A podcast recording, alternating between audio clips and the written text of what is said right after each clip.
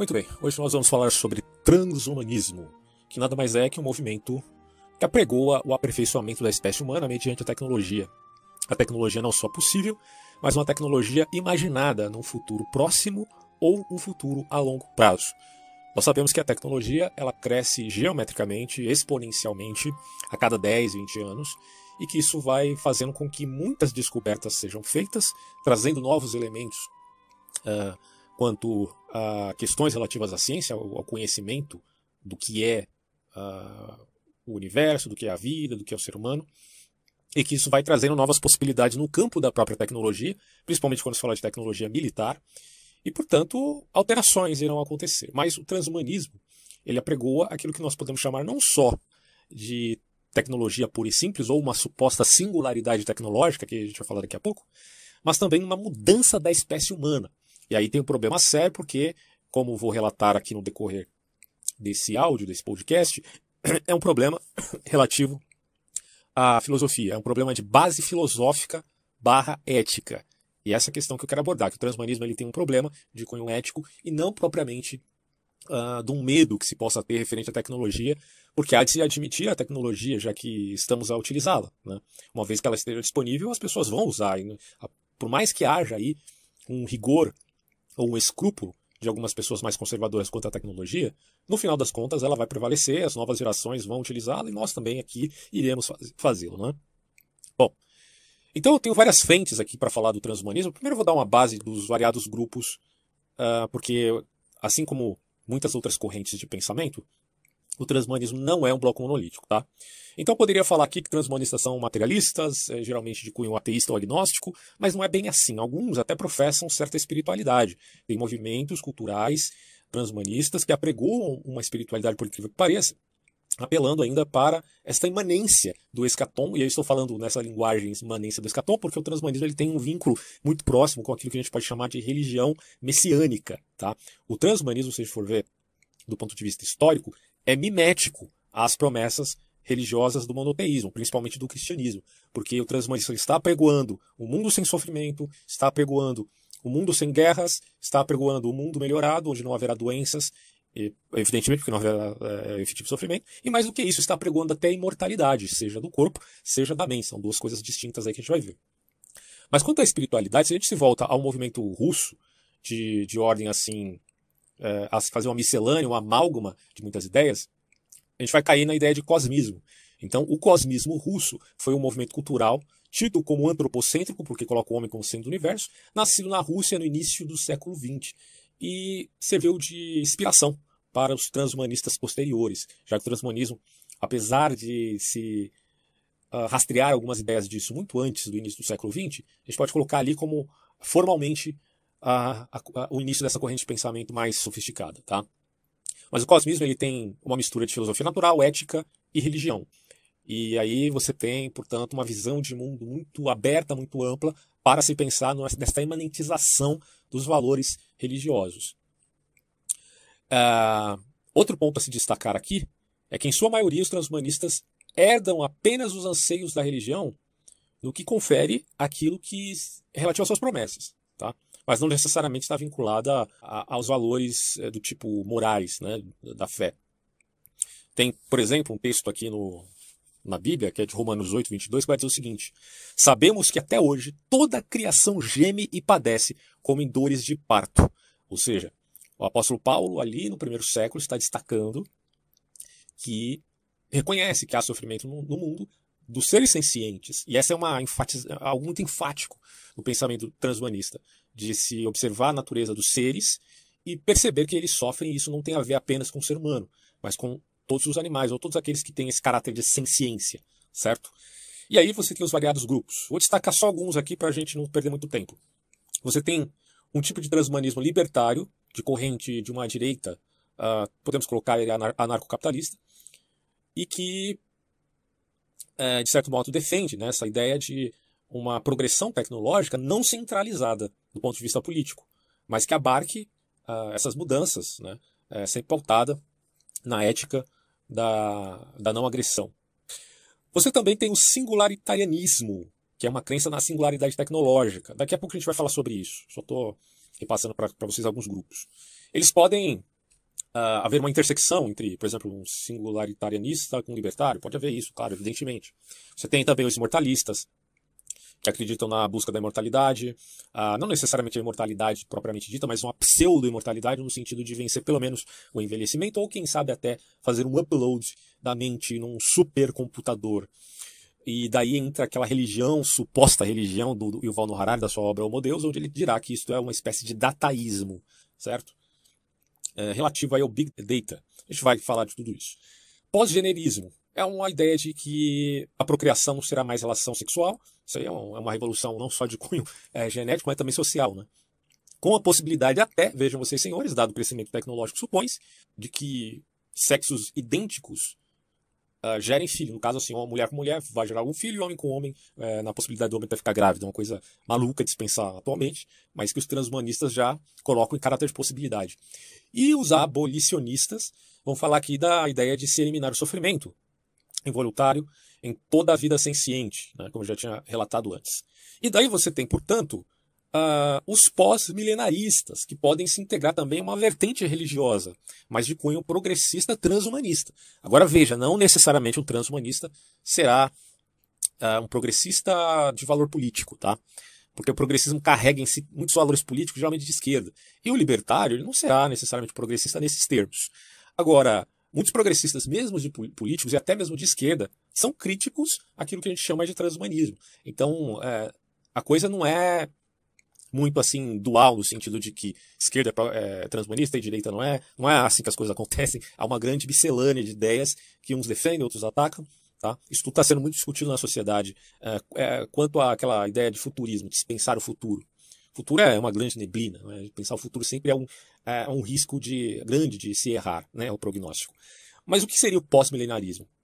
Essa é uma vertente, uh, de novo, né? uh, mimética da realidade cristã ou religiosa, pode abranger mais religiões do que o cristianismo, mais especificamente no Ocidente é o cristianismo, porque o cristianismo fala do milenarismo, tem três vertentes cristãs para falar do milênio, que está exposto ali no Apocalipse de João.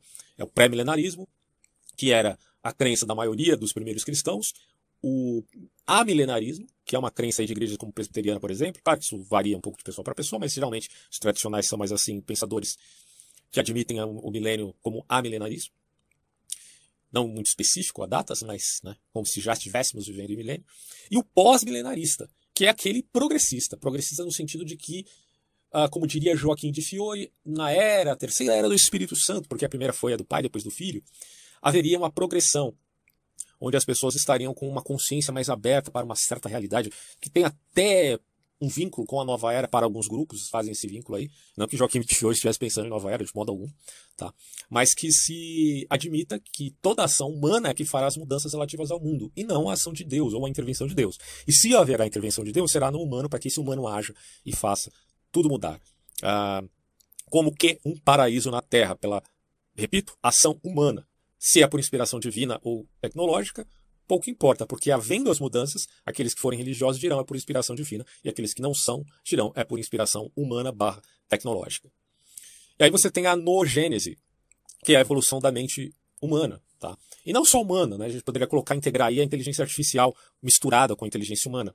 Então, há vários grupos que pensam, por exemplo, a engenharia genética, a bioinformática e a noofarmacologia. São coisas diferentes. Mas quando se fala de engenharia genética, por exemplo, você tem o CRISPR, que é aquela ideia de edição genética que já existe, só que ainda é de um modo preliminar, né, de caráter primitivo, digamos assim, e que tem grandes promessas para um futuro uh, em vista de eliminar doenças crônicas, doenças genéticas, que são terríveis de fato. Eu não quero aqui subestimar o sofrimento humano de modo algum, porque eu sei que tem muitas pessoas que sofrem por doenças degenerativas, uh, de cunho genético e que, havendo a possibilidade de cura, elas se abririam a, a, isso, evidentemente. Qualquer um de nós, acho que a maioria de nós, não todos, vai, mas a maioria, sem dúvida, admitiriam um tratamento nesse sentido, né, para curar a sua mazela, a sua dor, pessoas que, por exemplo, são cadeirantes para voltar a andar. Tudo isso, claro, que, que é bem-vindo. Mas não é nesse caráter que eu estou colocando o transhumanismo aqui como um problema. Eu estou colocando simplesmente que a base filosófica e ética do transhumanismo é que é um problema. Então, uma coisa é a tecnologia, que todos nós admitimos, e a progressão dela é inevitável. Outra coisa é a ideologia que se faça disto, em vista de mudar a espécie humana. É uma outra coisa, porque daí você precisa negar que exista até mesmo a natureza humana, já que você será um pós-humano. E até lembrando, né? Uma coisa é o pós-humano, outra coisa é o transhumano. Então são também coisas que podem coincidir, mas que não são necessariamente iguais. Falaremos disso também. Mas do ponto de vista da noogênese, você vai pensar, por exemplo, na bioinformática, que é a simbiose entre homem e computador. Tem muita gente pensando nesse quesito, muita gente de calibre. Outros que também aí são, são pessoas especialistas em neurociência ou em ciências da computação, vão dizer que não dá para fazer isso porque é um problema de base, não importa quanto tecnologia nós tenhamos. Tá? Uma coisa é o cérebro humano, outra coisa é o computador. Essa comparação entre o, cérebro humano como se fosse o hardware, o cérebro e o software, a mente, é algo que para muita gente é um absurdo completo. Né? Até porque quando você aprende uma coisa nova, né, o seu cérebro muda, a sua estrutura muda, o seu hardware, supostamente, hardware muda. Né? Isso não acontece com uh, computadores, né? É, até que no futuro isso seja possível. A gente pode entender que é, alguns podem até colocar, mas as máquinas conseguem aprender, mas baseado, evidentemente, numa programação, meu amigo. Então é uma coisa um pouco diferente aí. Mas enfim, existe essa ideia de simbiose da bioinformática, homem e computador, biologia e tecnologia no caso, computadores pode colocar tecnologia aí binária, mas há de se falar ainda futuramente do, dos computadores quânticos, que podem ser uma possibilidade. É, tecnologia uh, quântica ainda é algo que precisa progredir um pouco mais aí. Né? Bom, e a nofarmacologia? Que é a ideia de substâncias químicas que favoreçam a cognição e que aumentem a inteligência. Isso também, me parece que aqui a gente tem uma coisa muito mais promissora para curto prazo. Tá? A longo prazo eu não sei, mas para curto prazo a nofarmacologia parece ser Uh, e até a nutrição já auxilia na melhoria da inteligência e do cérebro, né? E no caso dos fármacos, é, o estudo está sendo feito, mas o problema é que o fármaco tem efeitos colaterais e que acabam pode, podendo aumentar um pouco a inteligência no momento, mas prejudicá-la a longo prazo. Então, tudo isso ainda é muito discutido. Aqui você já percebe, então, que há muitos grupos que admitem o transhumanismo. Mas aí eu falei, bom, existe um problema de base. Qual seria esse problema de base? Bom, vamos lá. Primeiro, vamos falar aqui do símbolo do transhumanismo, que é um H+ dando a ideia de uma pós-humanidade. Só que quando você fala de pós-humanidade, você está falando de, uma, de, um detalhe muito importante. O humano está imergindo, se afogando literalmente na, no oceano, enquanto o pós-humano está emergindo, subindo das águas, a besta subindo das águas. Eu vou fazer esse link com o Apocalipse de João, justamente porque o vínculo do transhumanismo com a religião cristã tem a ver com a ideia do pós-milenarismo, como eu já falei. É, porque o transhumanismo é um mimetismo da religião, mas agora de caráter imanente, ou seja, você pega as promessas da religião e embute isso na ideologia da, da super tecnologia futura. Entendeu, né? Então, é, é importante compreender esse dado, porque eu estou trabalhando com elementos da teologia, da tecnologia, e repensando isso por conta de discernir o fato mesmo de que uh, essa ideologia tem um caráter de cunho religioso, mas ao mesmo tempo materialista, que pode ser algo absurdo para algumas pessoas, né? Mas para quem está abrangendo isso do ponto de vista geral da coisa, né? até de uma temática do scholar, né? que está admitindo uh, uma abrangência aí cultural para se poder falar do assunto e não só o recorte de, de determinada disciplina, é, certamente esse cara que compreende essa amplitude vai ver com certa seriedade o que eu estou falando aqui, certo? E quando você fala de pós-humanismo, agora entrando no próprio conceito, ele não necessariamente coincidirá com o transhumanismo, porque o pós-humanismo ele significa aquilo que uh, supera aquela doutrina antropocêntrica. Né? Uh, alguns dirão que toda a filosofia feita no Ocidente, desde os clássicos, Platão e Aristóteles, até a Revolução Científica, ou o mundo moderno, como o cartesianismo, era de cunho antropocêntrico. Bom, e segundo Julius Huxley, que é o irmão de Aldous Huxley, que escreveu aquela gloriosa distopia, né, que abre nossos olhos para muitas coisas que acontecem no mundo. Mas é engraçado que o irmão dele admitia que haveria necessidade sim de intervenção no mundo e que isso abrangesse não só o homem, mas a comunidade humana e mais do que isso, os seres sencientes. Veja que proximidade, né? O Julius Huxley, que era biólogo, próximo ao seu irmão, que escreve uma distopia, está ele mesmo, o Julius, pensando numa utopia que estamos dizendo aqui. Pode virar distopia por causa de um problema de base ética que ela tem aqui em via de minimizar o humano, que se você minimiza o humano, você pode cair no desumano, evidentemente. Né? O que aconteceu com o nazismo, quando, em via da eugenia, queria melhorar a espécie, uh, para fazer surgir e emergir o pós-humano. Mas o pós-humano, quando se fala disso do ponto de vista filosófico, você pode estar pensando nos estruturalistas, você pode estar pensando no pós-estruturalismo, você pode estar pensando naqueles caras que estão dizendo que o homem morreu, é, como Foucault, por exemplo. Foucault fala isso de modo claro, né? Inclusive eu faço esse link de Foucault com C.S. Lewis. Pode parecer um pouco inusitado para alguns, mas C.S. Lewis é o cara que escreve, que escreve uma obra muito boa, muito interessante, inclusive, que deveria ser estudada na faculdade, cara, de filosofia, que é a abolição do homem. Então, o, o Foucault, claro, é, mediante o outro raciocínio, está falando da morte do homem, seguindo a morte de Deus. Vide as ideias do Nietzsche. O C.S. Lewis está falando da morte ou abolição do homem em vista de observar uma contradição, que é o relativismo moral, que fala, dentre outras coisas, da incongruência da narrativa de um pós-humano bradando sobre ética, certo? E ao mesmo tempo tendo que negar a natureza humana. É... Bom, isso aí é colocado em xeque justamente pelos bioconservadores. Quando um bioconservador, o próprio termo já fica claro do que significa, né? faz frente ao transhumano, ele está fazendo frente a dizer, olha, você está querendo criar um pós-humano porque você tem uma preocupação não só com a humanidade, mas com os seres sencientes. Mas para fazer isso, você tem que rebaixar o significado do que é ser ser humano. Então, no que, enfim, consiste a sua ética?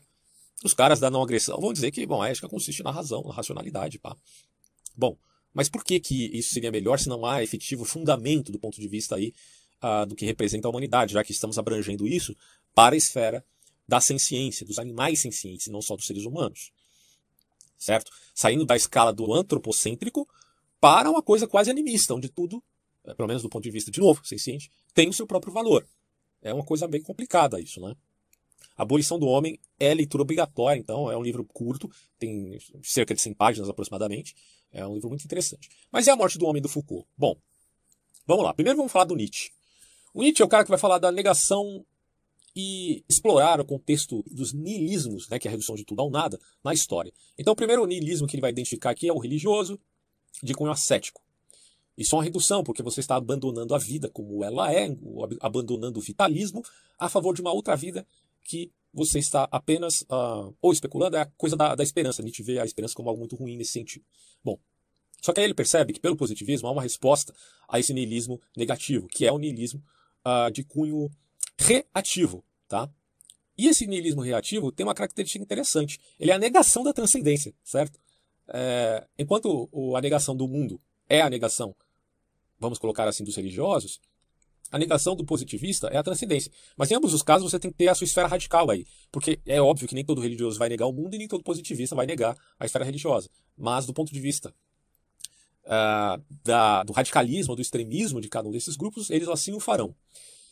Bom, só que aí você tem outro tipo de niilista, do tipo Schopenhauer, né? que Nietzsche verá com, inicialmente com bons olhos, depois ele vai criticar profundamente esse niilismo schopenhaueriano quase budista. Nietzsche critica isso, admitindo agora um novo niilismo, que é a negação da negação, o niilismo do niilismo, para então a fazer a afirmação da vida. Eu quero a vida, porque é tudo parte da vida, é o vitalismo. Né? Depois a gente vai ver em Ortega y Gasset que ele é, supera Nietzsche nesse aspecto, olhando agora o vitalismo não como irracional, mas muito pelo contrário, pela perspectiva e o perspectivismo é válido tanto para Nietzsche quanto para Ortega Gasset, mas agora fazendo a admissão de algo que tenha sentido, porque o eu dá sentido à sua circunstância. Eu tenho aqui um podcast sobre Ortega Gasset falando desse assunto, e vários vídeos no meu canal do YouTube sobre Ortega Gasset falando da, da rebelião das massas, do perspectivismo e de outros temas. Então assistam aí também. Bom, isso aqui é Nietzsche. Então quando ele fala que Deus morreu, bom, ele está dizendo, olha, do ponto de vista privado, pode ser que não, né? Muitas pessoas hoje, até é, na época de Nietzsche, mas ainda no século XXI, uh, ah, admitem Deus. Eu, particularmente, assim faço. Evidentemente, sou cristão, né? nesse sentido, uh, mais neo-ortodoxo. Eu não sou um cristão do sentido fundamentalista ortodoxo, tá? É, sou mais neo-ortodoxo, no sentido de Calbart, então, que, que, se abre a refletir a fé e não se aprisionar a ela de modo puramente funda fundamentalista. Tem fundamentos, claro, mas tem essa maior abertura. Agora o Nietzsche está dizendo, Deus morreu porque o positivista tomou conta de tudo, né? O cara vai ficar doente e não vai rezar, ele vai ao médico. Na verdade, nada impede que a gente faça as duas coisas, né? Mas enfim. Bom, e quando você olha então para Foucault, ele vai observar exatamente isso. Que essa pregação do Nietzsche de um além do homem dá ensejo a se pensar um pós-humano, né? em vista inclusive de admitir a morte do homem como tal. E, e daí Foucault irá observar na sua obra As Palavras e Coisas e as Coisas e tem um pouquinho disso também na, na arqueologia do saber, a admissão uh, de uma evolução da espécie, mas no sentido diacrônico, tá? Ou seja, uma história com descontinuidades, com dispersões, com ascensões, certo? Então é uma evolução diacrônica e não sincrônica, só você fazer essa distinção dos dois aqui. E isso é muito interessante porque muitos vão admitir, até do ponto de vista eh, biológico, uma certa complexidade irredutível e, por assim dizer, implicaria sincronia. Por quê? Porque sincronia é manifestação uh, simultânea de determinadas condições. É por isso que o Michael Behe, na sua obra Caixa Preta de Darwin, falará da complexidade redutível nesses termos. Tá? Eu sei que muitos biólogos respondem, Behe, é, dizendo que determinados elementos da natureza tinham uma função que mudou por conta de outros, então essa simultaneidade se explicaria a grosso modo nesse sentido. Mas a observação do Behe é muito interessante do ponto de vista aí, é, bioquímico né, dessas estruturas. Inclusive ele fala muito do flagelo bacteriano, que é, parece de fato uma grande engrenagem, que só funcionaria se surgisse de forma simultânea e não por seleção natural. Mas essa é uma disputa que existe aí no campo ah, da filosofia, da ciência e dos estudos mais estruturais da própria biologia. Não vou entrar no mérito da questão, mas que existe um debate nesse sentido, existe. E é intrigante isso, porque o design inteligente dá ensejo ao transhumanismo. Tá? Uh, porque o transhumanista agora, ele mesmo quer ser o design da sua própria espécie, para fazer com que essa evolução não seja mais de caráter puramente natural, barra seleção natural, mas que ele seja uh, pautado no design da tecnologia e dessa inteligência, seja ela, seja ela artificial, seja ela humana, uma mistura das duas. É bem curioso isso, né? Que o criacionismo dê ensejo ao transhumanismo. Mas aparece isso aqui, que deve ser evidentemente repensado. Bom, mas vamos continuar falando aqui da morte do homem. Por que, que o homem morre, afinal de contas? É simples. Segundo, vamos voltar, vamos falar um pouquinho dos mitos para a gente chegar lá. Eu tenho aqui dois mitos que eu gostaria de considerar com vocês. O primeiro é o mito do Gilgamesh, tá? Esse aqui basicamente é o, é o que a gente mais considera em termos de antiguidade, a epopeia de Gilgamesh, que é a busca do semideus, e governador de Uruk, que até então era um cara, uh, vamos colocar assim, meio tirânico, né? E que acaba virando amigo de um antigo inimigo, uh, que é, ficou meio redundante isso, mas que é o Enkidu. Bom, Enkidu, em um determinado momento, é envenenado, e a morte faz com que Gilgamesh faça sua busca. E que no final das contas, uma vez que ele alcança aquele fruto que lhe daria mortalidade, e que podemos até fazer uma referência aqui com Adão e Eva e o fruto da árvore da vida, uh, no momento que ele consegue o fruto, ele é roubado por nada mais nada menos que a própria serpente. A serpente rouba o fruto e a imortalidade do pobre semideus Gilgamesh. Uh, bem curioso isso, né? E outro mito que eu gostaria de falar nesse sentido é o do Enoch. Porque em Enoch você tem uma hibridização, uma hibridização das espécies. E a ideia de clonagem, engenharia genética, hibridização das espécies, por conta do valor quase igualitário entre é, seres sencientes, Peter Singer que o diga, né? dá ensejo para certa hibridização, ok? Inclusive a cultura pop já trabalha com essas ideias há bastante tempo. Quem sabe num futuro é, dentro dessa progressão da sexualidade do Eros e civilização do, do Herbert Marcuse, você chega até a pensar numa hipótese aí do, da admissão da bestialidade, que é a relação de homens com animais. Porque do ponto de vista uh, estético isso já acontece. Os homens podem mudar sua fisionomia, tem aquela coisa não só da teoria de gênero, que já é um assinte à inteligência humana, ela própria faz frente até ao fenômeno da transexualidade, da homossexualidade, que admitem uma coisa meio inata, a ideologia de gênero vai dizer que não, que não é inato, que sim é um, é um peso cultural. Bom, o que acontece aí é que já existe movimentos de transespécie, de homens que querem ser animais. Eu queria ser um cachorrinho, eu queria ser um tigre, eu queria ser um alce, e por aí vai. Existe uma amplitude quase infinita para isso, porque é fruto da imaginação humana e do fetiche humano, tá? O fetiche já é um certo modo um fruto de algum evento marcante na vida de um sujeito, principalmente na infância, com a sua imaginação saltada em vista de uma certa sexualidade. Bom, o que acontece, meus amigos, é que isso pode dar ensejo a, a esse hibridismo também, tá? E aí entra o que eu estava falando sobre a queda do ser humano. No Gênesis, se você toma o, Adão e Eva como mito, ou não, ou como alegórico, seja lá como for, não importa, o fato é que a história de Adão e Eva ela conta algo muito interessante que tem tudo a ver com o transhumanismo, se a gente pensar referente à sabedoria do mito, tá? Que é o seguinte, e aí o mito não é mentira, façamos diferença entre mito e lenda.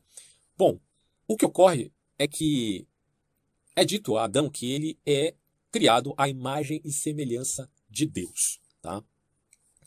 E se ele é a imagem e semelhança de Deus, podemos dizer que ele também é feito do pó da terra, porque Deus sopra nas narinas desse homem feito desse pó da terra.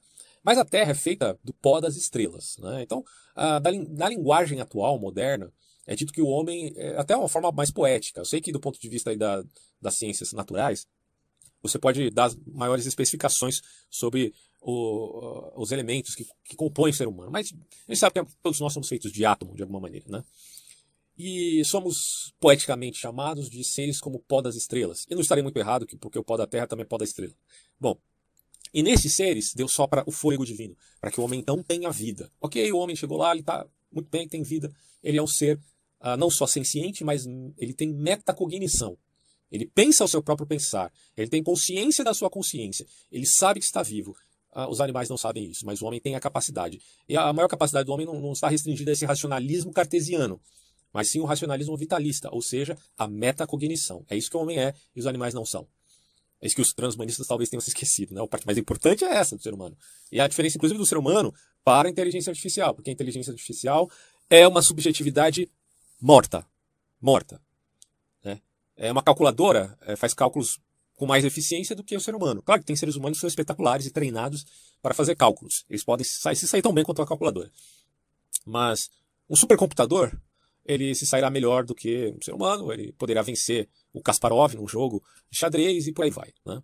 Só que esses programas né, é, de sistemas binários, eles têm subjetividade morta. Na verdade, eles não têm subjetividade. Quem tem é o homem, porque o homem tem metacognição. Agora, como uma máquina pode ter metacognição?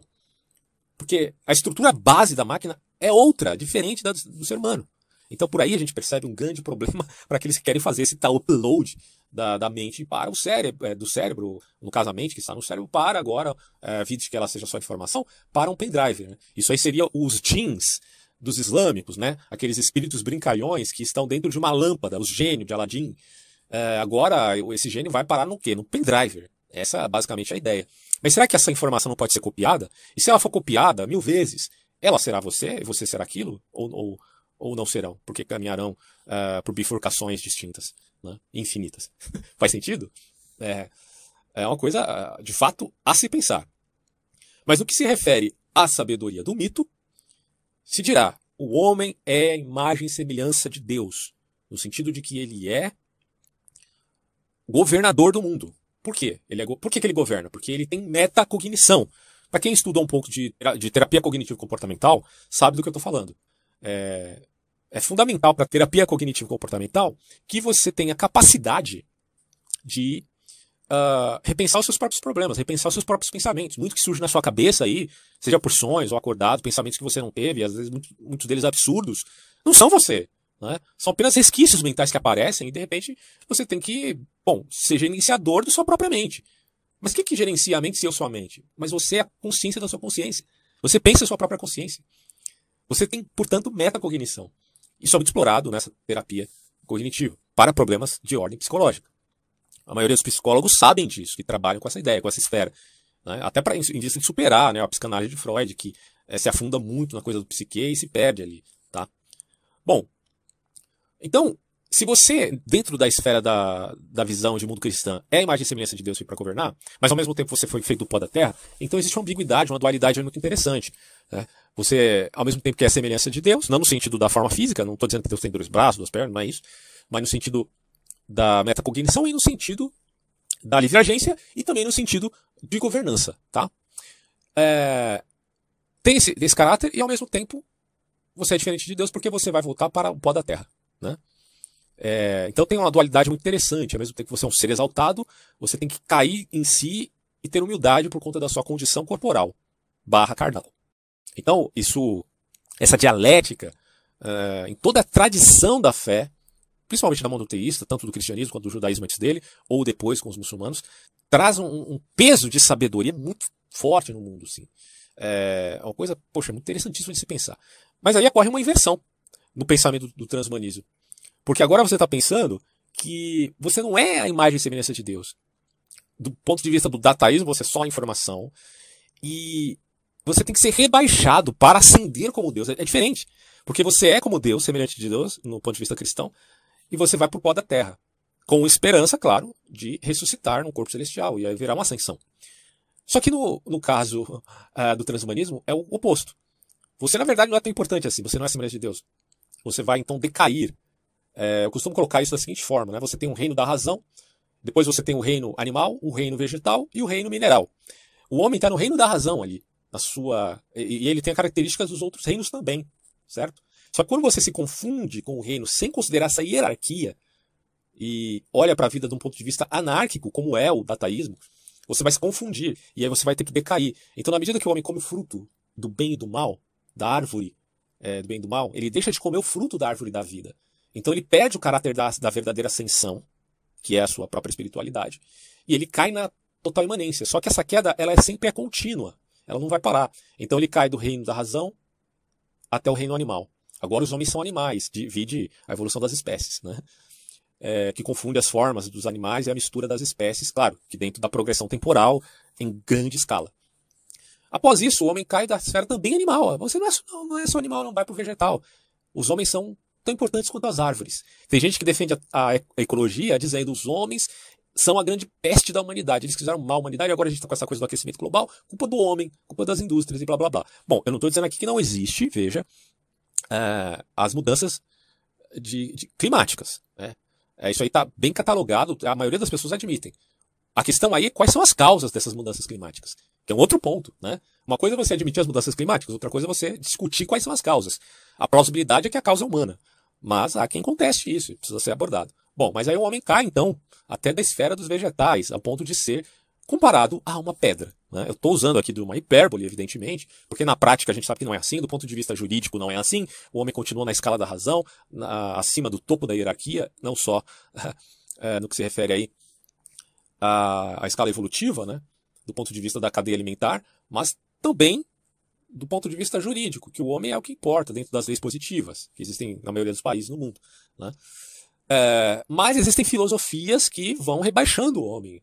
E quando se fala de transhumanismo, tem justamente este o problema da base. Porque não há natureza humana, não há, não há algo especial no homem. Então você tem que rebaixá-lo. Certo? E é engraçado que os. Uh, eu não estou colocando aqui transhumanista como se fosse um bloco monolítico, não. Tá? Tem N, como eu já mencionei antes, formas de você pensar o transhumanismo. Mas, para alguns, que têm uma mentalidade um pouco mais perigosa, e que desconsideram essa escala hierárquica, não só da, da cadeia alimentar, mas uh, da importância da, da, do aspecto da, do que é especial em cada espécie, vai rebaixar o homem mesmo. Porque na medida que você iguala um pinheiro a um ser humano, você não está elevando o pinheiro, você está rebaixando o ser humano. É, é, na prática é o que acontece. Né? Esse é o perigo dessas filosofias aí. E, portanto, você tem essa constante queda. O homem era a imagem de Deus, depois o homem é animal, depois o homem é vegetal, depois o homem é mineral, o homem é pedra, o homem não é nada. A pedra tem informação. O homem é informação. Caímos no dataísmo. E aí o que, que sobra? Por que, que eu tenho que defender um pós-humano que seja além do homem, no sentido de que seja melhor que o homem? Em que sentido ele será melhor que o homem se ele será reduzido pela escala nihilista de Nietzsche, a não ser que haja aquela arbitrariedade do nihilismo contra o nihilismo, segundo o próprio Nietzsche, de negar a negação, de forma arbitrária. Né? É, é interessante a gente fazer esses links, cara, porque eu estou dizendo para vocês aqui que, segundo Foucault, a morte do homem é eminente. Ou, quem sabe, até iminente, né? Porque é para agora, para essa nova geração, que já é um pouco mais alargada do que foi a, a geração do Foucault, né? Já é do século XXI aqui, não é mais do século XX. Então esse H+, ele representa o quê?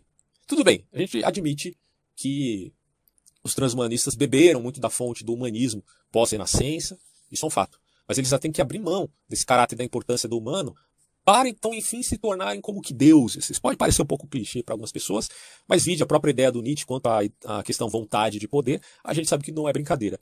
Eu não estou querendo reduzir o ser humano à vontade do poder, né? assim como Nietzsche fazia. E pouco querendo reduzir o ser humano à libido, como Freud fazia, ou à economia, como Marx fazia, a luta de classes e tal. O ser humano tem todas essas particularidades nele integradas. Então, embora não reduza o ser humano à vontade de poder, eu sei que existe a vontade de poder. Tá?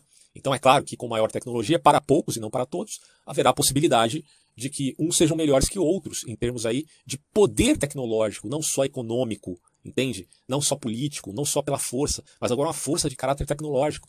Vai haver um descolamento da espécie, uma espécie que vai continuar do jeito que estava, que não, algumas pessoas não vão querer mudar. Existem nômades até hoje né, na humanidade, até hoje ainda existem caçadores-coletores. Por que achar que no futuro, onde hajam super-humanos, não haverá também essas pessoas que ainda mantêm a mesma condição que nós temos atualmente? Tá? Então haverá um descolamento de uma pós-espécie, um pós-humano, no sentido transhumanista, e de pessoas que continuam na mesma uh, característica biológica. E isso faz com que muitos caras aí de esquerda sejam contra o transhumanismo por ver um, uma forma de grande desigualdade humanitária, certo? Mas, repito aqui, tem grupos de esquerda que são sim progressistas no sentido pós-humanista. Porém, faço a ressalva que nem todo progressista será transhumanista. assim como nem todo progressista tem caráter efetivo numa esquerda do tipo quase ortodoxa uh, marxista. Né? Eu não sei se vocês estão conseguindo compreender o que eu estou colocando aqui, mas estou é, tentando fazer de uma forma é, responsável, tá? sem cair em exageros catastrofistas. Eu estou avaliando a coisa do ponto de vista da base filosófica e ética. Como o próprio o Levinas né, dizia, bom, a gente tem que considerar que uh, a ética é a primeira coisa que aparece quando eu vejo outro, eu vejo alteridade, eu vejo diferente. Se eu não me pauto por isso, eu não começo por isso, eu vou começar por onde? Né? Bom, se você parte então do pressuposto que a ética já está dada no encontro com o outro, na alteridade, qual é, pois, a base que este H dos transhumanistas terá para validar o outro, considerando que já não há mais essa hierarquia de seres sencientes. Aí você pode dizer, ah, mas eu admito a hierarquia. Bom, você admite a hierarquia, mas com qual base? Essa é a discussão entre bioconservadores e os transhumanistas. Porque para mudar a natureza humana você tem que reduzi-la a nada, então, em que se baseia a sua ética? Ora bolas. É, é um tema bem complexo, né? Vamos falar um pouquinho sobre dataísmo. Dataísmo é o repensar do Big Data, tá? Lembre da, da, daquela história da física, tem um, um, vídeo que eu falo um pouquinho da história da física, onde eu me remeto àquele livro do Wolfgang Smith. Na verdade não é é Ciência e Mito, né? uma coisa assim. Algumas concordâncias e outras discordâncias. É basicamente é o que eu geralmente trabalho do ponto de vista uh, de, de, de, eh, do exercício filosófico é esse. Você vai refletir as coisas, você vai concordar com algumas coisas, discordar de outras. É assim que a gente faz em filosofia, tá?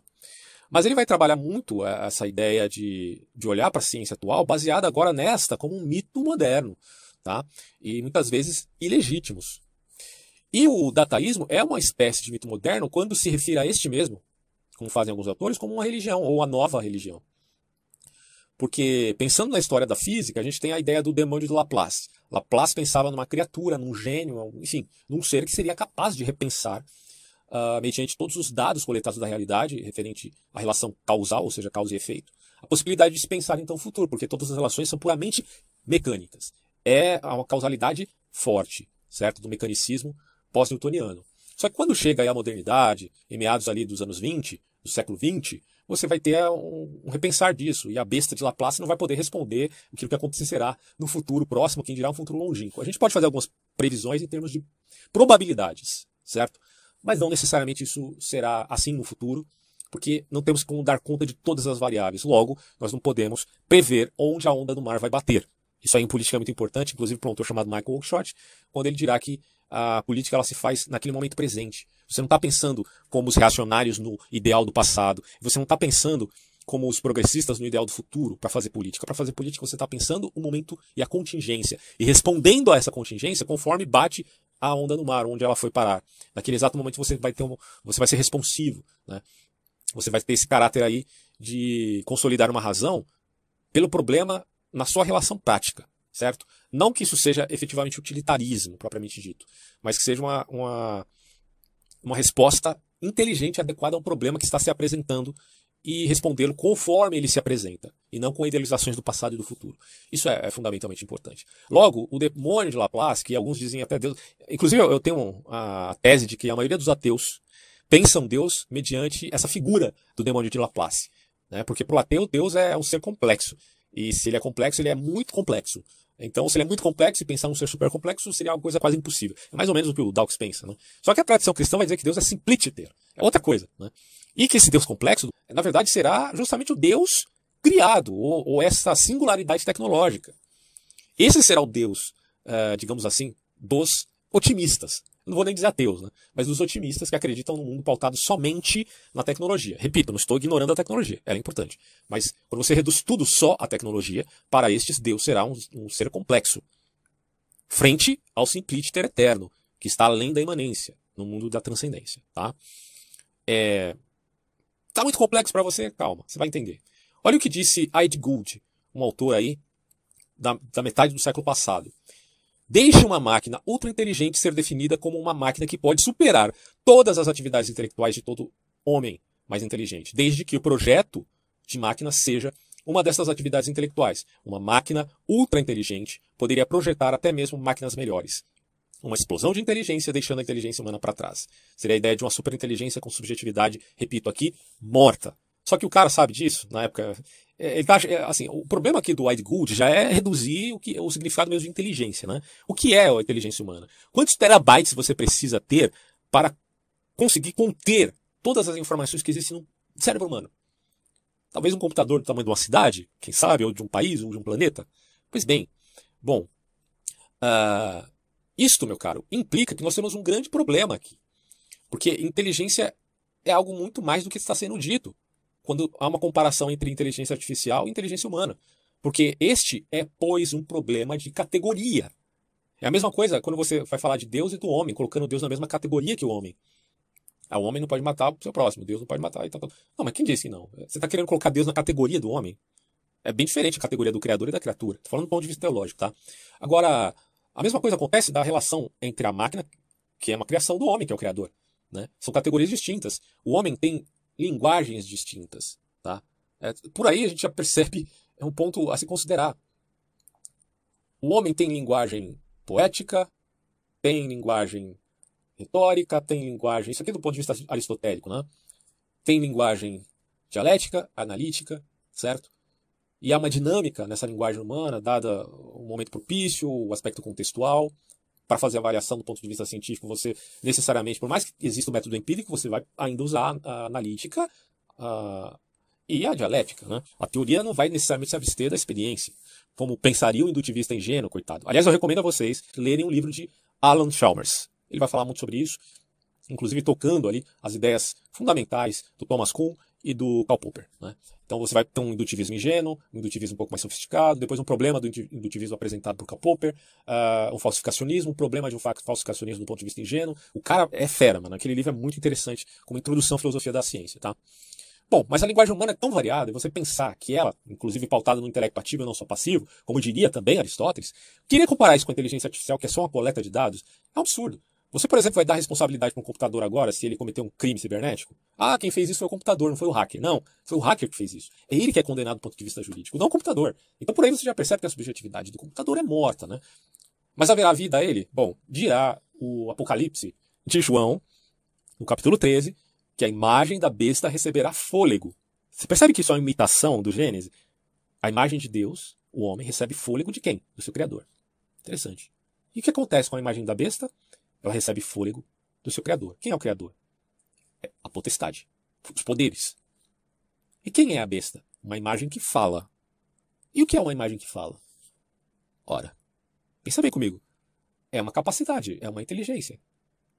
Hoje o seu computador pode falar se você jogar um texto ali. Mas eu não estou falando disso, estou falando aqui, é, referente a essa ideia de imagem da besta fazendo link com o Apocalipse, de que considere haverá uma singularidade ou uma suposta singularidade, como queira, a gente não sabe como vai ser o futuro. Eu estou jogando aqui também no campo hipotético, né, com essas comparações de teologia e tecnologia. Mas se esta imagem da besta fala e é um acontecimento extraordinário do ponto de vista das nações, porque o Apocalipse está falando de, de relações profundas de todos os povos, então a gente está falando de um acontecimento ímpar. Não é só inteligência artificial, porque ela já existe. É só a gente assistir o documentário aí, Dilema das Redes que dá um ensejo para um, uma regularização midiática, né, que é um problema sério, mas tudo bem.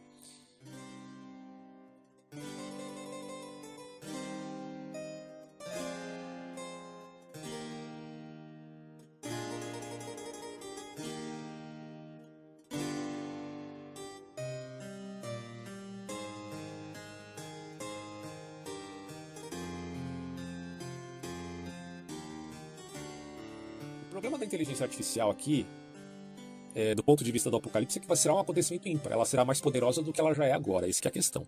Nas mãos não da propaganda e das grandes empresas, mas de poderes políticos, ou quiçá até mesmo, de, podemos dizer, suprapolíticos.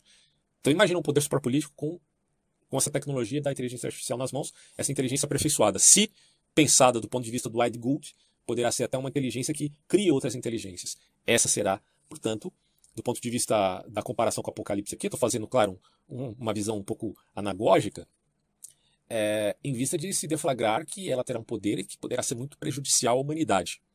E daí, quando se fala do Big Data, se fala aqui da matematização da informação, inclusive matematizando até o próprio homem. Olha que coisa. Aliás, a, tem um livro chamado A Morte da Razão, do Francis Schaeffer, que fala justamente disso. Né? A morte da razão é também a matematização do homem, que já era uma abordagem que fazia Leonardo da Vinci lá na Renascença. Ele já observava essa dicotomia entre matemática e qualidade e valor. Agora a matematização do homem. Tudo é matemática, do, do tipo Matrix? O mundo é uma Matrix? Na verdade, uh, essa concepção é completamente exagerada. Por quê? Porque a matemática é uma linguagem também humana, para espelhar a realidade, e não para criar a realidade.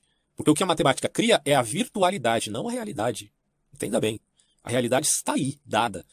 O que a matemática faz é espelhar a realidade. Por exemplo, num jogo de computador, tem jogos é, de videogame incríveis hoje, né? Que, que eles conseguem é, simular até a física, né? Como ela de fato é na realidade, simular os reflexos, tudo de uma forma quase perfeita ou até perfeita. É, mas é simulação. É simulação da virtualidade. O que de fato existe no mundo como ele, como ele realmente é, é algo que ainda se mantém além da linguagem matemática que é humana, tá? É, isso aí é uma, uma grande discussão, tá? É, tem gente que defende essa matematização de tudo e outros que não. Eu sou da, da escola da um pouco ali da crítica que faz o Wittgenstein, que critica essa visão de que matemática é tudo. Né? Uh, apesar que o Wittgenstein vai um pouco além do, da, da, da, medida, né? É, eu, eu, creio que o Wittgenstein tem uma rubris ali uh, no coração dele, que ele acha que sempre alcançou o ponto né, nevrálgico dos problemas relativos à filosofia, e não é o caso, penso eu. Mas nesse sentido, eu sou a favor de criticar é, essa necessidade de ver na matemática e sua logicidade como responsiva até pela criação do mundo. Não, não é bem assim, nem Platão é assim, né? Nem Platão é assim, porque a matemática não está acima do mundo hiperurânio, de modo algum. Ah, então, essa coleção de dados, esse big data, que só uma inteligência artificial consegue acessar, e, e a humana não tem essa capacidade, acaba gerando uma espécie de coisificação quando o próprio homem se torna, em via de seus padrões psicológicos, algo matematizado. Você veja que não é só a matematização da matéria, mas a matematização da forma em vista da padronização do comportamento humano. Que já cai na codificação feita lá pelo Skinner, pelo Plavov, de pensar o ser humano só como estímulo e resposta. É reducionismo, amigão. Reducionismo. O homem, a, a ciência natural, ela, infelizmente, carece desse grande problema. Mesmo para caras que fazem essa meta-história, como o Harari faz, ele ainda cai no reducionismo. Agora, o reducionismo é informacional. Né? Não é o reducionismo do estímulo e resposta, não é o reducionismo uh, da matéria, é da informação. Até pouco tempo atrás as pessoas diziam, ah, o mundo real é só matéria e energia. Agora tem, tem informação, né? O que surgirá mais que vocês não perceberam ainda, hein? Pergunto eu. Uh, tudo isso visto como reducionismos, e reducionismos implicam em coisificação. Esse é o problema base do transhumanismo. Na medida que eles fazem com que a queda uh, seja cada vez maior, o abismo humano, desde a queda do Gênesis, fazendo a aplicação teológica, que eu sei que nem muita gente não vai aceitar isso, mas tudo bem. Vai caindo mais, caindo mais, caindo mais, o abismo cada vez maior. Ao ponto de se tornar o homem como uma pedra. Bom, agora o homem poderá, então, em vista de ser uma pedra, tornar-se uma montanha. Que coisa, né? Uh, a coisificação do homem, ao invés de humanização das máquinas, fará com que haja coisificação da humanidade. Basicamente é isso, né? Vou até colocar aqui o um comentário, ó. É, o algoritmo que imita a realidade o faz na dimensão da virtualidade, ou seja, cria um mundo sem alma. Daí cabe dizer que Platão estava certo ao falar da alma do mundo, né? porque se você admite uma alma do mundo, você está dizendo que toda criação ou cópia desse mundo é, na verdade, a cópia da cópia. Então, a matemática é uma cópia, é, em vista de, de ser uma linguagem simbólica, do mundo como tal. Mas é uma cópia da cópia. A matemática, portanto, ela está condenada a ser uma cópia do mundo como ele é do ponto de vista material. E Platão vai além quando ele diz que este mundo material é uma cópia do mundo hiperurânio. Mas tem toda aquela celema dos universais, porque quem admite os universais já não pode reduzir o homem a essa esfera do dataísmo, evidentemente. Mas aí a grande briga é que no, na, no decorrer do debate sobre os universais, eu tenho até um vídeo aqui no meu canal sobre isso, você cai na aporia do nominalismo, certo? E, mas eu acho que nem o nominalismo, assim, necessariamente, pelo menos do ponto de vista de Guilherme de Ockham, é, você admitiria um reducionismo tão voraz quanto este aqui desses caras aí como o Valno Harari, né? É, que chega assim a virar o absurdo, o absurdo completo. Bom, então uh, acho que deu já para você entender o que é este problema, o que, que representa a ruptura tecnológica, que é a singularidade da formação de uma superinteligência, que a partir dela ela mesma criará outras grandes tecnologias, uh, e que o homem foi reduzido apenas a padrões e não aquilo que ele de fato é. Como diria Ortega Gasset, Aliás, eu acho que o perspectivismo é uma boa resposta para a coisificação humana no, no presente momento que vivemos aqui, né, neste começo do século XXI. Porque o perspectivismo vitalista do Ortega, ele é sem dúvida, a meu ver, né, uma resposta para esse reducionismo coisificado. Porque não existe só as circunstâncias e determinações que geram padrões do ser humano. Existe o eu e as circunstâncias. Portanto, o homem tem essa capacidade de metacognição, logo ele tem essa capacidade de é, autodeterminação. Tem uma relação aqui de causa sui, certo? Não é só circunstância. O que implicaria até talvez um fatalismo. É o eu e as circunstâncias dentro de um campo de possibilidades do mundo como o conhecemos. Então isso é bem diferente do reducionismo coisificado, colocando o homem apenas como um ser previsível dados seus padrões. Vide informação e apenas informação. Codificada ou mero algoritmo. Evidente que o homem também é informação. Eu não estou negando isso, tá? O código genético está aí para não me deixar me esquivar deste dado. Mas o homem tem essa esfera da autodeterminação. Esse é o ponto do Ortega. Você pode fazer o milagre da ação imprevisível. Você tem essa capacidade dentro do mundo da possibilidade, porque o mundo não é só potência. Potência é algoritmo, que se tornará alto. Mas o, mundo, o homem não é só potência, o homem também é possibilidade. Entende? Por isso que o homem pode fazer o bem e o mal, inclusive, certo? Então aí que está a distinção, se você não entendeu ainda, entre o homem e uma máquina. E a simbiose destes dois, darem um ciborgue. O que prevalece no ciborgue? A metacognição. Se se perde a metacognição, você só tem um computador em forma humana. Simples assim. Vamos ver o que tem mais para falar aqui. Eu falei dos mitos, né? Do mito de Gilgamesh e do Enoque. Veja que interessante, né? A, rebeli a rebelião dos vigilantes e a mistura das espécies ganha ares na modernidade de uma certa engenharia genética. Então, pela sabedoria do mito, você tem um, um, elemento muito interessante, porque lá no Jardim do Éden, o Satã, que é o primeiro engenheiro social que existiu na face da Terra, a serpente, vai. Porque para os judeus a serpente nem é o próprio Satã, é diferente. Mas a serpente vai dizer para a mulher, para o homem, né? Vós sois deuses. Ué, por que, que Deus não me contou isso? Não, mas você já sabia que você era a imagem e semelhança de Deus, não sabia? Ou você esqueceu disso? Não, eu, eu sabia, mas eu sou Deus também, como ele é Deus? Sim, gerar serpente. Então, é, há um sentimento, esse é o ponto que eu tinha esquecido que eu vou colocar agora, um sentimento gnóstico no transhumanismo. E o que é esse sentimento gnóstico? É o sentimento de que a realidade criada é má. Mas não é só a realidade, porque no mundo, o próprio cristianismo ortodoxo admite existem coisas más. É, se a gente já pregou um mundo melhor no futuro, é porque a gente admite que esse mundo é mau. Jesus falou, não cansou de dizer, nesse mundo tereis aflições, tem de o mundo é mau. Não se surpreenda, não se maravilhe com o que está acontecendo, né? Diria os apóstolos lá no Afeganistão, o mundo é mau certo? Não estou dizendo que isso vai consolar as pessoas que estão sofrendo lá, não. Eu sei é, que, o, que, o, sofrimento presente deles é muito grande. Mas esse é apenas uma descrição. O mundo é mau. Entende? Isso nunca foi negado pela cristandade. Ah, mas haverá redenção, diz a, a essa esfera de pensamento. Bom, só que o gnóstico vai além. Ele não está dizendo que o mundo é mau simplesmente. está dizendo que quem o criou é mau. Ah, mas quem criou foi Deus. Mas espera lá. Existe um Deus além de Deus, e um Deus além de Deus, e um Deus além de Deus. Isso cairia, de certo modo, na, guilhotina, na, não na guilhotina, não é guilhotina, é navalha, na navalha de Ockham. Ficaria na navalha de Ockham, né? Porque você está colocando, multiplicando as entidades para explicar e perdendo o, o, o senso de parcimônia, certo? É, para conceber esses dados. Você está aumentando entidades arbitrariamente. Mas também, veja bem, o princípio de parcimônia não é um princípio matemático. Então, pode ser que de fato você é, possa transpor o princípio de parcimônia em alguns momentos. Né? porque ele não é um, um, uma, um conceito universal, ele é um conceito geral, é diferente. Bom, então, uh, percebendo isso, os gnósticos fazem algumas inversões. A serpente não é má quando ela diz que vós sois deuses. Ela é que trouxe o conhecimento do bem e do mal. Olha lá. O corpo não é mais uh, o templo de Deus, como dizem os cristãos aí, ortodoxos. O corpo é uma prisão. E, cara, vai chegando ao ponto de você ver esses, esse rastro do gnosticismo, como diria Eric Vergen, no materialismo político. Não, não, não, nem o Vergen vai dizer necessariamente que os materialistas, que, que essas visões políticas, elas são, de fato, uh, uma manifestação do gnosticismo antigo, lá do, do segundo, terceiro século depois de Cristo. Não é isso. Não é isso. Porque o gnosticismo admite a gnose. E, e o materialista atual, filosófico, não necessariamente vai admitir gnose nenhuma. Mas haverá um parentesco aí na medida que os frutos sejam tanto similares. Como disse Jesus, pelos frutos se conhece a árvore.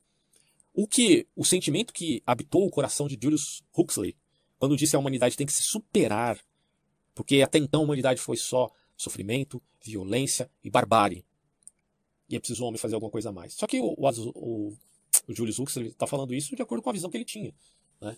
Porque do ponto de vista da, da coisa real, como ela se deu na realidade mesmo, nem tudo foi barbárie, nem tudo foi violência, nem tudo foi doença, nem tudo foi peste, nem tudo foi tragédia. Né? Em todas as épocas é, em que o homem habitou a Terra, as pessoas sorriam, né? É, tiveram vitórias, é, tiveram esperança, se alegraram de algum modo por alguma coisa, tiveram expectativas. Nem tudo foi tragédia, entende? Uh, sempre habitou no homem esse sentimento agridoce. Mas o exagero de achar que tudo é uma grande tragédia é que faz com que prevaleça o sentimento mais pautado na ideia do gnóstico do que aquele que tem uma confiança metafísica. E quem são os que têm confiança metafísica? São os cristãos, os judeus, os muçulmanos. Né? Esses aí têm confiança metafísica. Os gnósticos não, têm suspeita. E mais do que suspeita metafísica, eles têm uh, o desejo de enfrentar esse, essa, esse poder demiúrgico que criou o mundo mal.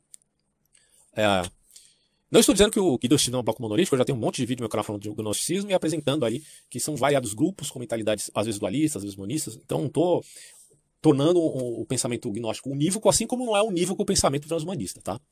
Mas que tem algumas ideias que estou colocando aqui para vocês que podem ter algum parentesco. É nesse sentido que eu vejo, portanto, as inversões. E qual é a inversão do transhumanismo? Ora, a primeira inversão platônica. O transhumanista vai dizer: uh, eu vou criar uma coisa aqui que vai ser melhor do que é na realidade. Ah, mas como é que você vai fazer isso?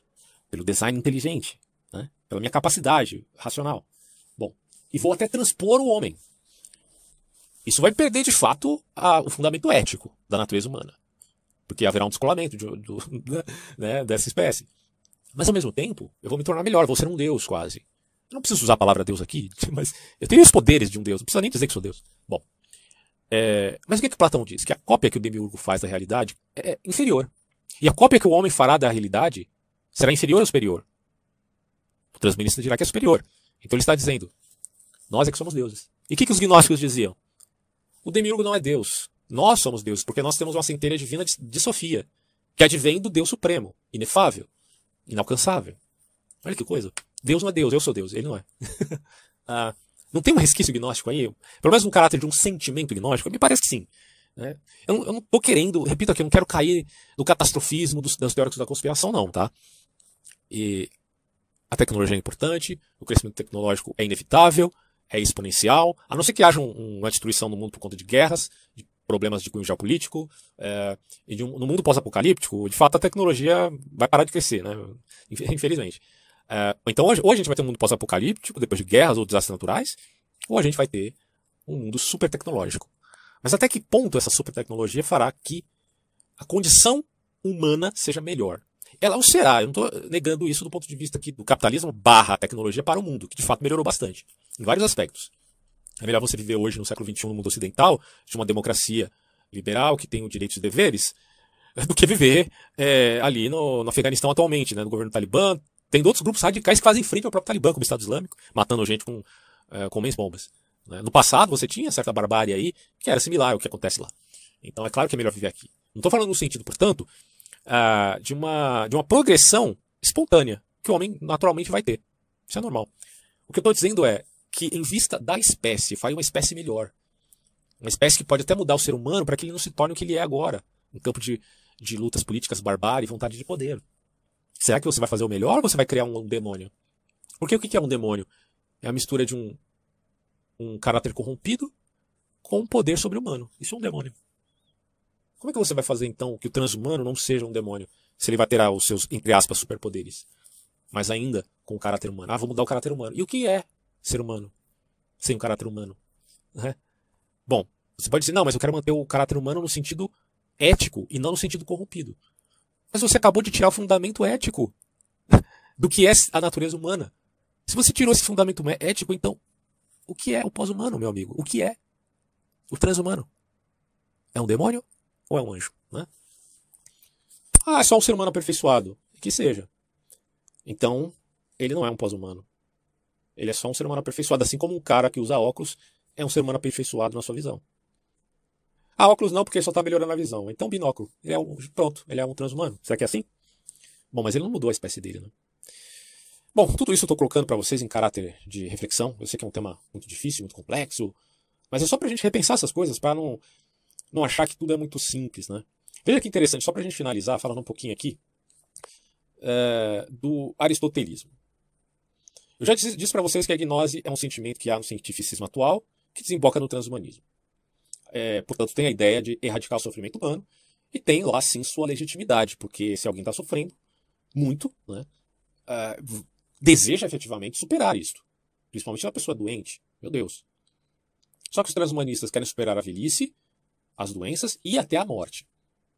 No caso da morte, superá-la ou através do, do acoplamento técnico cibernético, como se fosse um ciborgue, né, melhorando o corpo, ou se tornando alguém que seja capaz de ir para um avatar, um corpo uh, mais existente, ou até mesmo habitando um mundo virtual, tá, como o gênio da lâmpada. E ele o fará pela tecné. Né? A tecné é um termo grego que é uma disposição, segundo os gregos da filosofia clássica, da alma e do intelecto. Então a tecné é válida como ciência? Sim. Tecné é dinamis da psique. Daí a ideia da poiesis, porque poiesis é, é uma forma de adquirir também imortalidade. É, cara, quando você faz esses links com a antiguidade, é extraordinário a, a reflexão que você tem. Poiesis me fará adquirir a imortalidade? Mas é justamente a poiesis, que, que é tecné, que faz com que o pensamento moderno pense que possa alcançar a imortalidade. Que interessante. Só que Platão é o seguinte: existe a poiesis natural, existe a poiesis social e a poiesis da alma. A poiesis natural é a geracional. A poiesis social é a saga do herói. Podemos colocar assim, a grosso modo, tá? Isso, isso aqui é muito mais complexo, mas eu só estou colocando para você entender o elemento fundamental. E a poiesis da alma é o cultivo das virtudes. Então o que é humano? Humano é o seu legado. É a significação que ele dá ao seu legado. Isso é muito Ortega, de novo, volta aqui para Ortega C. É reconhecer que você tem um legado e o seu legado é humano. Ele pode ser geracional porque você pode ter filhos. Ele pode ser social porque você tem um legado frente às ciências práticas, ética e política. E social, no geral. Econômica também. Mas também é da alma, porque você cultiva em si mesmo as virtudes. E no que se refere ao cultivo da alma, ele está muito vinculado a esse conceito de metacognição. Volto aqui de você pensar ou pensar, refletir, refletindo a consciência que tem consciência das coisas. Quase que como se fosse um retrocesso infinito. Isso aqui é Platão. Em Agostinho, o homem é a imagem e semelhança de Deus. Daí a ideia de governo. O legado humano está vinculado aqui. Que Agostinho também está repensando Platão. Ou o neoplatonismo, né? incluindo Plotino. Daí a ideia de ordem, missão, sentido. É nisso que está a dignidade humana. Capacidade da metacognição. Mas, e aí nesse caso de todo esse processo, com a participação do próprio homem. Porque é o eu e as minhas circunstâncias. Não é só minhas circunstâncias. Você é responsável, até pela sua burrice, até pela sua ignorância, meu amigo. Se você não sabe disso, fique sabendo. É, portanto, as formigas têm inteligência? Tem. Mas elas são como os, como os homens? Não. Você pode ver uma multidão, vide a câmera de um satélite. A questão aqui é que o tamanho pouco importa, tá? quanto a, ao valor desta tal dignidade humana.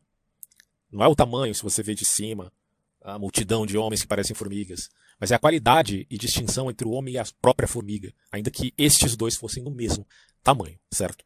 Ah, bom, e aí só para fechar aqui, o Aristóteles vai dizer que a tecné será uma habilidade adquirida e produtiva, por isso tem caráter de ciência no sentido poético, tá? ou seja, a produção, criação e utilidade. Diferente do que é as ciências práticas, que seria saber por finalidade, ética, política e economia, e diferente das ciências teóricas, que é o saber pelo saber, é, metafísica, física, psicologia, matemática, mas tem a física aí, a metafísica, melhor dizendo, como é, por cima dessa hierarquia. Então, o que a gente percebe aqui é que a poética, ou a tecnela, não pode se abster dos outros conjuntos, né, principalmente conjuntos das ciências teóricas, que tem essa hierarquia. Quando ela se abstém disso, você transmuta o valor da metafísica, concebendo a ideia de uma confiança metafísica, que não, não é, pode ser resumida em Agostinho como fé. E, basicamente, você faz um recorte, você degola, digamos assim, as ciências. E você fica só com a ciência prática, com a tecné, e isto é, pois, uma imanentização. Vide as palavras do Arquivergne, do escatom. É bem interessante isso, né? E daí a gente vê o porquê existem vários tipos de humanismo. Bom, o ser humano, portanto, não é só leitura de padrões. É, você pode até pensar, a loja acertou em me indicar o produto de meu interesse, porque ela leu meus padrões mediante inteligência artificial que está coletando esses dados. Só que ela não tem como considerar a flutuação desse interesse dentro da minha cabeça. Tá? Uh, no dia que ela puder fazer isso, então a gente vai perder, de fato, a nossa liberdade, que a, a maioria das pessoas chamam de liberdade interior. Né? Então é isso, fico por aqui e até próximos áudios.